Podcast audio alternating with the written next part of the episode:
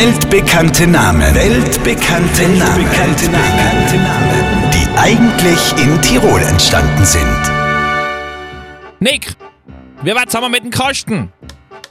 Mautchef, ein Schraufen noch. So, eigentlich sind wir fertig. Leine der Dreck und die Sägespäne da. Da muss ich halt sauber machen. Ja, nachher. Nick, keine Show.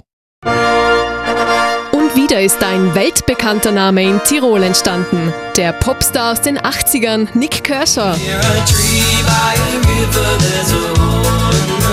Hier noch einmal der Beweis.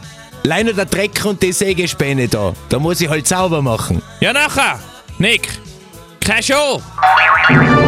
Weltbekannte Namen. Weltbekannte Namen. Weltbekannte Namen. Die eigentlich in Tirol entstanden sind. Auf Live-Radio.